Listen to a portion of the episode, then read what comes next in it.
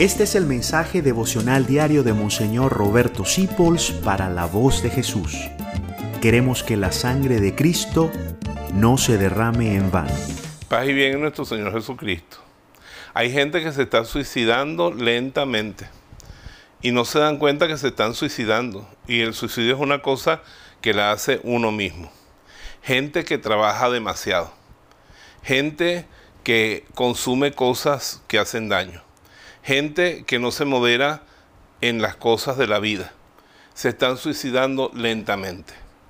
Debemos de tener esos procesos, porque Dios nos ofrece una vida próspera, bendecida, larga, pero nosotros nos empeñamos en hacer excesos en nuestra vida, excesos que parecen buenos, como el exceso de trabajo o el exceso de apego a las personas, o el exceso de querer tener contento a todo el mundo y eso nos va desgastando, nos va estresando. Detén esos procesos, vive serenamente, camina serenamente por la vida sin hacerte daño y cuida muy bien lo que entra en tu mente, lo que entra en tu cuerpo, lo que te alimenta espiritual y físicamente, porque tú y yo estamos llamados a ser santos y el templo de Dios es santo, que eres tú.